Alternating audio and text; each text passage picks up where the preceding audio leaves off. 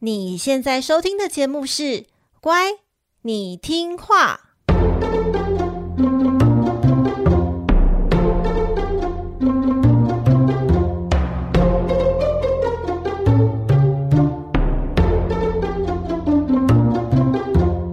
每集介绍一则故事加一幅名画，从故事的关键找出欣赏艺术的线索。只要听懂故事，就能够看懂名画。现在跟着我们一起乖乖听话。大家好，我是葵花子，欢迎收听《乖，你听话》。每集介绍一则故事加一幅名画，希望你听懂故事就能够看懂名画。新年第一集，先祝福大家顺心顺利，二零二三年新年快乐！有两个好消息啊，赶快来跟大家分享。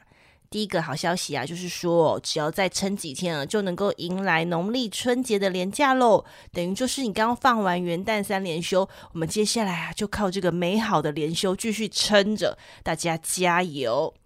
那另外一个好消息呢，则是 乖你听话的新书上市喽！新书的书名呢，叫做《乖，你听话：希腊罗马众神篇》，听懂神话，看懂神话，那些西洋古典艺术的超狂神机。哇，这书名真的是超级长，但是呢，也完整说明了这本书的重点，就是听懂神话，说话的话就能够看懂神话，名画的画。乖，你听话，希腊罗马众神篇呢，是收录我们第一季 Podcast 希腊罗马神话中关于众神的故事，还有名画，包含呢奥林帕斯的十二神啊，小爱神丘比特，还有泰坦神王克洛诺斯，总共十四位大神的个人故事，以及呢以他们为主角发生的超狂神机。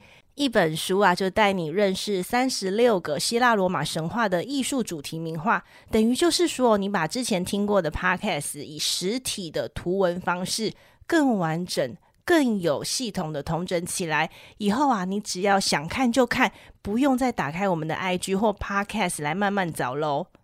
但是啊，这本书不光光只是同整 Podcast 讲过的故事，里面呢还有三分之一呢是你没有听过的新内容。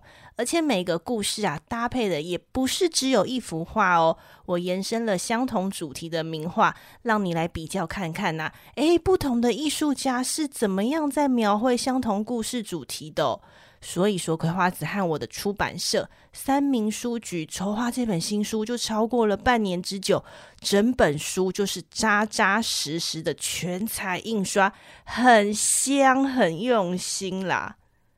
那你可能会问：哇，这类型的艺术书会不会很深奥、很难懂啊？不会哦，其实我很在乎我的产出内容对你是不是有实质的作用。但是呢，我更在乎的是你在看这本书的时候会不会哈哈大笑。所以书中啊，仍旧是你听 Podcast 的时候，我和佩锦那种玩乐啊、笑闹啊，还有一个一路走来始终如一的不变精神，就是希望你听懂故事就能够看懂名画。老王卖瓜可以保证啊，这本书绝对兼顾好笑和实用啦。其实我可以花一整集来介绍这本书有多棒，老王卖瓜自卖自夸一整集没有问题。但是我想先不要泄露太多内容，请大家收藏慢慢享用。新书呢，现在在三明啊、博客来、诚品和 Momo 都有上架。但是呢，Momo 的新书已经被热情的小乖乖给买完了，还在等这个呃新书补货中。那我这两天呢，去诚品的实体书店看到的也只剩下少少的两三本。如果小乖乖想要快点拿到热腾腾的新书，可以去三明博客来成品的网络书店哦，那个是最保险的。现在通路呢都是七九折，等于就是说你大概三百五十元哦，就能够收藏在第一集节目出现的一半的故事和画作。然后呢，你还可以在一边搭配我们之前的 podcast 重复听，你看看是不是比一般现在一堆的网络课程还要更划算？但是呢，如果你觉得诶三百五好像还是有点贵，应该还好啦，其实，但没关系。现在葵花籽呢和三民书局有合作，推荐一档限时的精选好书团，从即日起到呃今年的一月二十八号。那好书团的书籍呢，全面都是低于七五折优惠哦，就是包含呃葵花籽的新书也是在这边买是最划算的。这份书单呐、啊，有我和编辑共同推荐的关于艺术类啊、历史类、文学小说和青少年小说，都是非常值得一读的好书。所有的新书资讯呢，和购书平台的连接，我都放在资讯栏里了。那葵花子就双手合十，诚心诚意的请你点开来看看喽。好的，接下来就让我们继续圣经的故事吧。农历新年就快要到了，大家有大扫除的习惯吗？其实啊，这一集的主题也和过节大扫除有关。就是耶稣动手大扫除，没想到呢，却得罪了一堆人。到底是发生了什么事呢？就让我们进入本集的故事吧。耶稣嘛，在各城各乡传道。前两集呢，我们有提到他不是四处招生门徒吗？讲到了他的男性徒代表彼得，还有女性徒代表抹大拉的玛利亚。即便呢，耶稣云游四海，各处传道。但身为一位恭敬信奉上帝耶和华的犹太人，必定啊要到圣殿亲自去敬奉上帝。圣殿呢是位于犹太希律王国的首都耶路撒冷，这里呀、是敬奉上帝的最高祭祀场所。其实圣殿啊不仅是纯宗教性的建筑物哦，它啊是犹太人整个宗教、经济和政治的中心。我们以前呢，在讲旧约圣经的故事的时候啊，曾经稍微提到过它的历史。那关于圣殿的历史啊，简单来就是说，所罗门王盖了第一圣殿，后来因为战争的关系呢，被整座摧毁。后来呢，犹太人再在原来的位置啊，又重新盖了第二圣殿。经过大希律王扩建之后，最后又因为罗马帝国的战争而整个摧毁，只剩下了一道哭墙，就是这样子的一个过程，盖两次毁两次。那如今呢，剩下的哭墙啊，就是犹太教的宗教圣地，在一九八一年的时候被列为世界文化遗产。那在耶稣生活的年代呢，其实那时候的圣殿啊，就是经过了大希律王的扩建。整座圣殿的规模来到了鼎盛之时啊啊！这边让我帮你回忆一下，大家还记得大希律王吗？大希律王啊，就是那位在我们第二季第十八集追杀耶稣宝宝，然后为了要追杀他嘛，就下令在伯利恒屠杀所有婴儿的那一位国王。但是呢，他在呃耶稣出生没几年之后就过世了。后来呢，他的领土就由他的儿子，就是小希律王和他的另外两位兄弟来共同继承。所以说啊，耶稣活动的年代其实是由小希律王执政的时候。那再补充一下，小希律王就是那位在第二十集就是叫撒勒美跳舞，然后砍掉施洗约翰头颅的那位昏君。好，补充完毕，那我们继续回到今天的故事。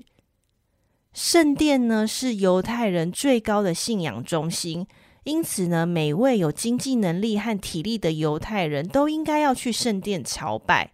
那耶稣呢，是位对上帝非常虔诚的犹太人，所以他也当然要履行他的宗教义务。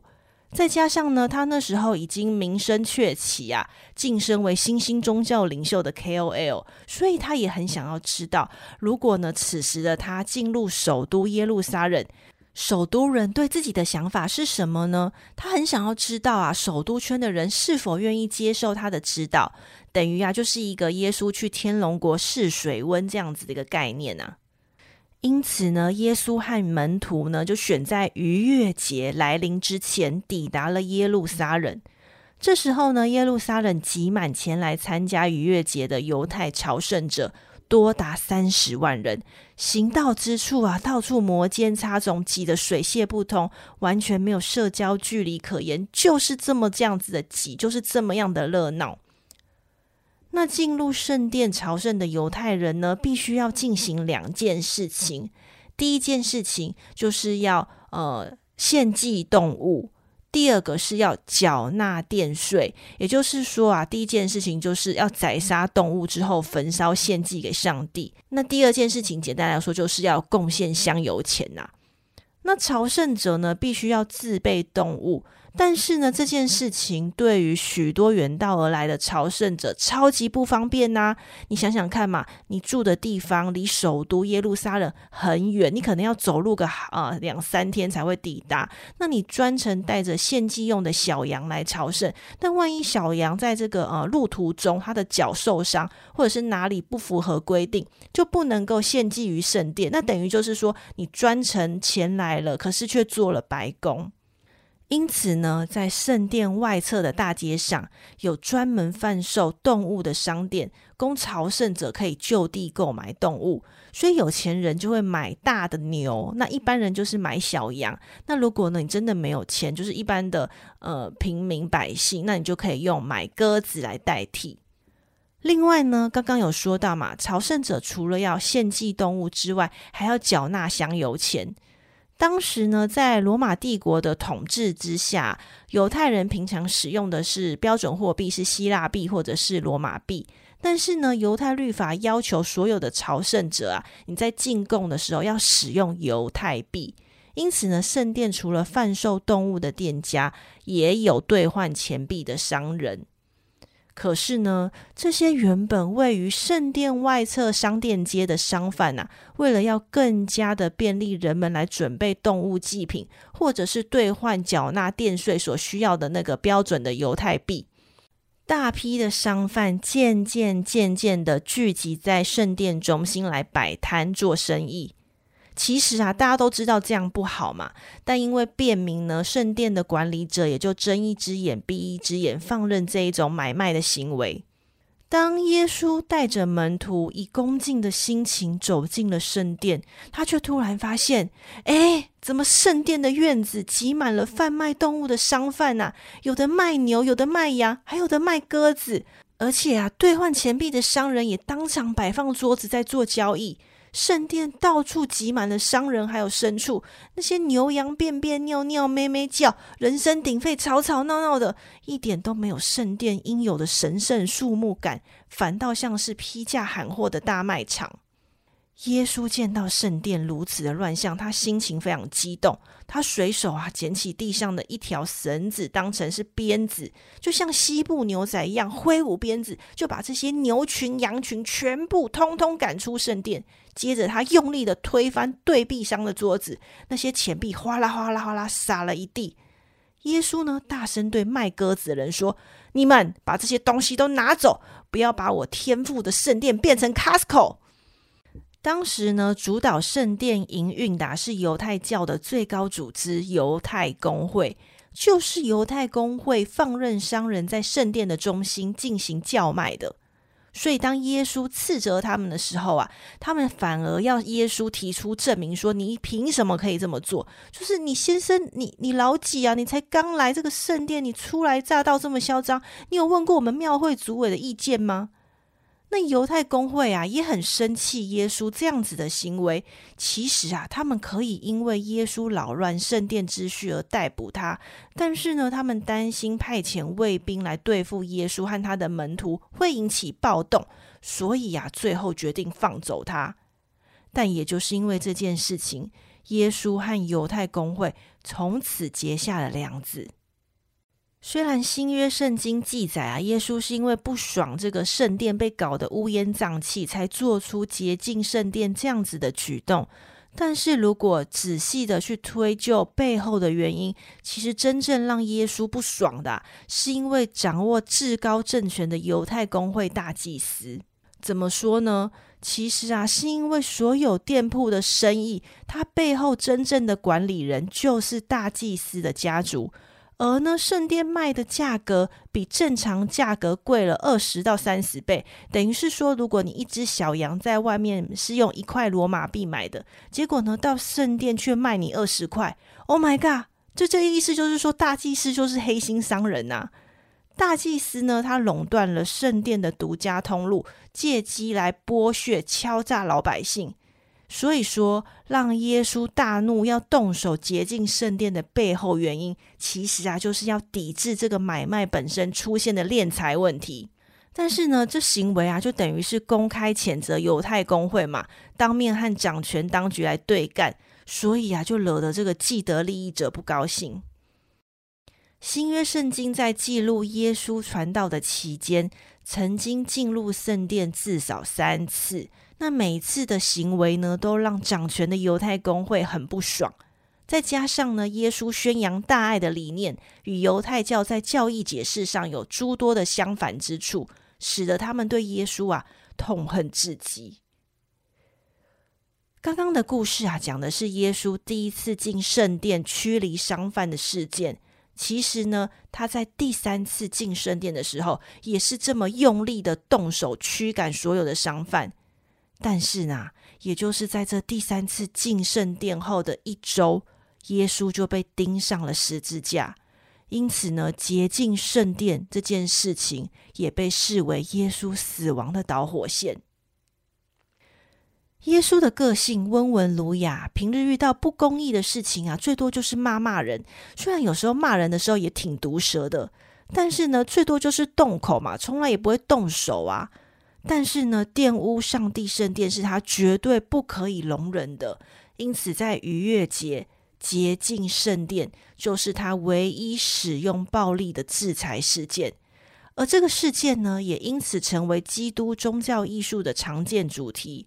所以说，如果你看到耶稣挥舞一条鞭子啊，把这个商人牛羊全部扫地出门的精彩动态镜头，那就是洁净圣殿 （cleansing of the temple） 这个场景了。洁净圣殿呢，在西洋艺术中，从十五世纪开始，到了十六世纪的下半叶，成为当代画家的热门题材，而且啊，是很热门、很热门的艺术主题哦。为什么呢？主要啊，是因为欧洲当时正值宗教改革运动的时候，改革者呢，不满当时的教会很腐败，在贩售赎罪券这些的敛财行为。所谓的赎罪券，就是说，呃，你捐一笔钱给呃教会，然后他就会发给你一张赎罪券，就是把你的罪给赦免的这样子一个通行票，让你以后可以在死后上天堂。那你想也知道嘛，怎么可能就因为那个捐了一些钱，然后就可以抵消你过去在世上犯的错误呢？所以这很明显就是教会为了要敛财而出售的一种噱头。那这个贩卖赎罪券最后的目的，那些钱会用来盖他们自己很豪华、很华丽的大教堂。耶稣洁净圣殿的故事呢，就是讲的就是对腐败教会的敛财行为所产生的一种激烈的抗议。在当时啊，非常呼应社会时事，无论是对于改革者来说，或者是对于天主教的内部教会而言，都是一个可以仔细思考而且反思的一个主题，因此成为当代画家的热门题材。诶，然后啊，最近我们不是演艺圈有发生一些，就是听说教会敛财啊，巴拉巴拉巴拉的事情嘛。我觉得他们也很适合来看一下这个洁净圣殿这样子的艺术画作。今天呢，要带大家看的作品啊，就是来自于十六世纪末期的矫饰主义画家葛雷科的作品《圣殿的净化》。现在呢，就让我们打开 IG 一起欣赏吧。你打开了吗？如果你打开 IG 啊，看到他的画，一定会觉得说，嗯，这幅画很不一样诶，有点怪，但是又说不太出来哪里怪，而且呢，怎么看久了还有一点现代感。没错，那你就抓住了矫饰主义的一个重点了。我们常常听到什么，呃，文艺复兴有和谐美，巴洛克风格的高大上。那洛可可风格的甜美精巧，还有印象派的光影啊，这些都是我们对于这些很主流的艺术风格的一种既定的印象。但是呢，我们好像很少听到什么叫做矫饰主义吧？矫就是矫情的矫，饰就是装饰的饰，矫饰主义。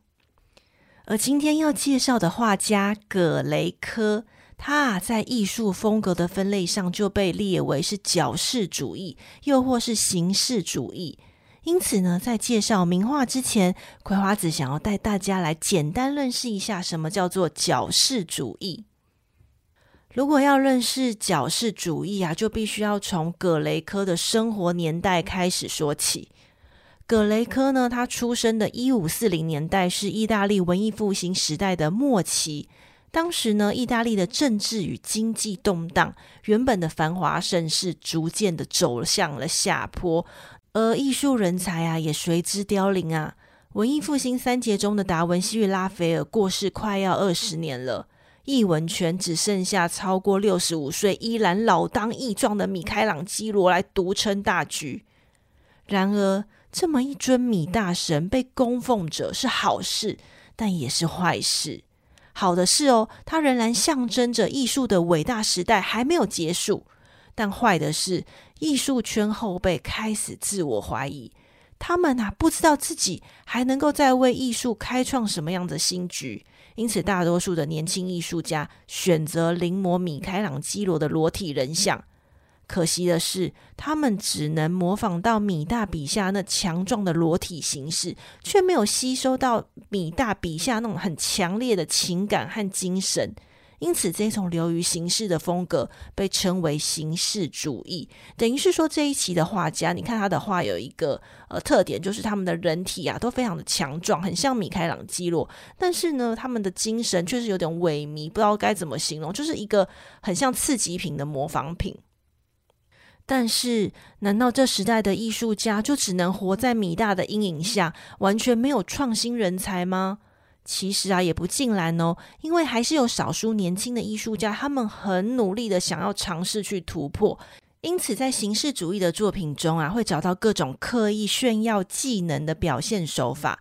例如说啊，扭曲和奇怪的肢体动作，不符合人体自然比例的身体，还有他们的用色非常的大胆，非常的鲜艳对比浓烈，以及很夸张的远近法。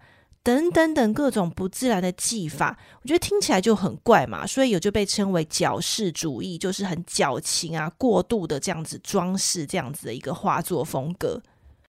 葛雷科呢被归类为矫饰主义啊，他笔下人物的肢体刻意的拉长，动作呢充满了很激情、很夸张的这样子的表现方式，构图也常常充满这种很神经质式的紧张感。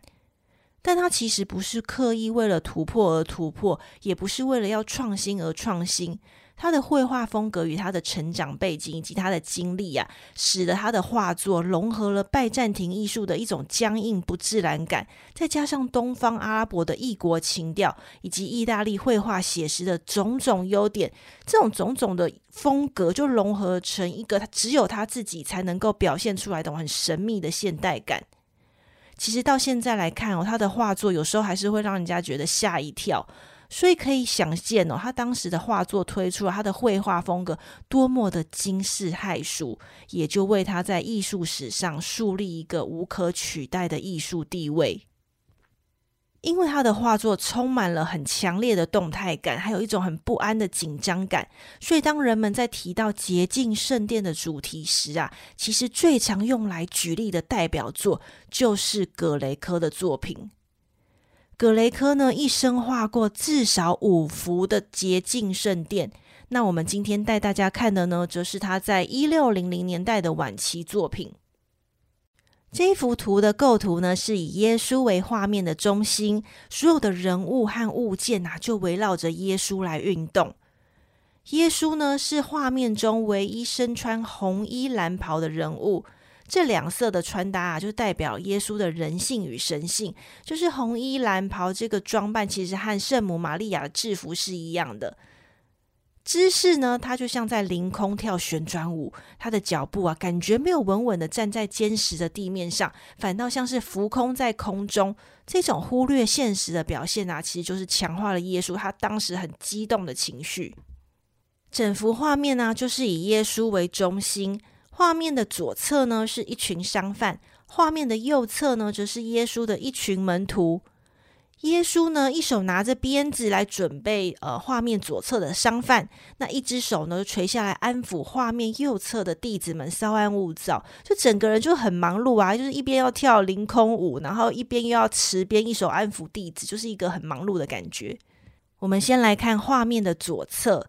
愤怒的耶稣呢，正将商贩赶出圣殿。大家为了要躲避耶稣的鞭打，众人扭曲啊、扭动啊、堆叠在一起，传递出他们非常的畏缩，想要逃跑或各式各样恐怖的反应的各种状态。那商贩不安的动态感啊，与画面右侧的门徒形成了一个很鲜明的对比。这些门徒显然很担心。那跪在最前方的门徒就是我们的第一使徒彼得。但是如果你注意看哦，会发现一个很有趣的事情是，彼得的身材非常非常的巨大，即便他这样子跪着，但你可以想象，如果他站起来的时候，大概就像巨人一样这么巨大。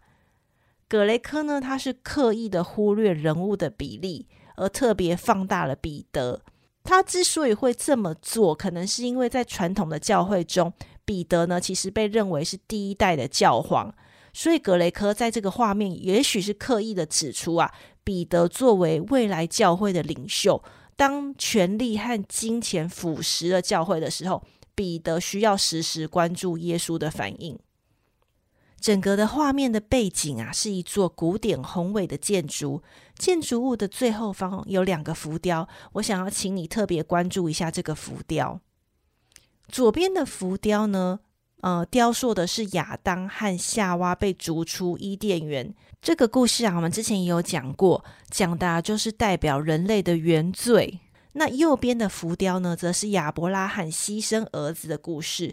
诶，这个故事我们也讲过，其实就是代表着说，上帝即将将他的儿子耶稣献给人类，让耶稣来为全人类的罪来牺牲，也就是他间接预告着耶稣即将被钉上十字架这样子的命运。这两个故事呢，呃，有兴趣的小乖乖可以再去复习一下。好喽，本集分享的故事和名画就到这里了。耶稣洁净圣殿的行为啊，其实在某程度导致了他被钉上十字架而死亡。下一篇呢，我们就会进入耶稣受难前一夜发生的事情。其实耶稣在死前的一天做了很多很多的事，就发生了各式各样的事情。那每件事它都有它很重要的代表意义，也就是艺术名画取材的主题。我们在接下来的节目就会锁定在呃耶稣受难前一夜发生的故事，像是大家很知道的呃最后的晚餐啊等等等。那顺带一提哦，其实宗教画还有描绘很多关于耶稣显现神迹的画作，像是五饼鳄鱼啊、医治疾病或者是复活死人，还有驱魔赶鬼等等。但是因为这些故事哦比较简短，而且很零星，再加上这类宗教画其实都好蛮好辨认的，我相信你在看到的他的时候，大概可以知道他在干嘛。所以葵花子就不花时间一一分享了，那就敬请期待下一集关于耶稣受难前夜的故事。喽。那本集部落格带大家看看洁净圣殿历年来的艺术演变，以及啊加码一篇就是耶稣他展现神迹的代表画作，就请有订阅葵花子部落格会员的小乖乖们记得去看喽。如果你喜欢乖，你听话，请帮帮忙在 Apple Podcast 为节目按赞五颗星，留下你的建议或任何想对葵花子说的话。那部落格会员订阅方式、IG 还有热烈欢迎赞助小小节目赞助的连接，以及最重要的乖你听话希腊罗马众生篇，已经在三民书局博客来成品新鲜上市啦，各大电子书的平台也都有贩售哦。这本书啊，就是葵花子为大家准备很久的礼物，希望可以在艺文之路呵呵呵呵笑着陪大家一起前进，希望你喜欢喽。所有的资讯都放在本集 Podcast 的资讯栏里，就麻烦你点开了。这个频道是乖，你听话，我们下集见喽，拜拜。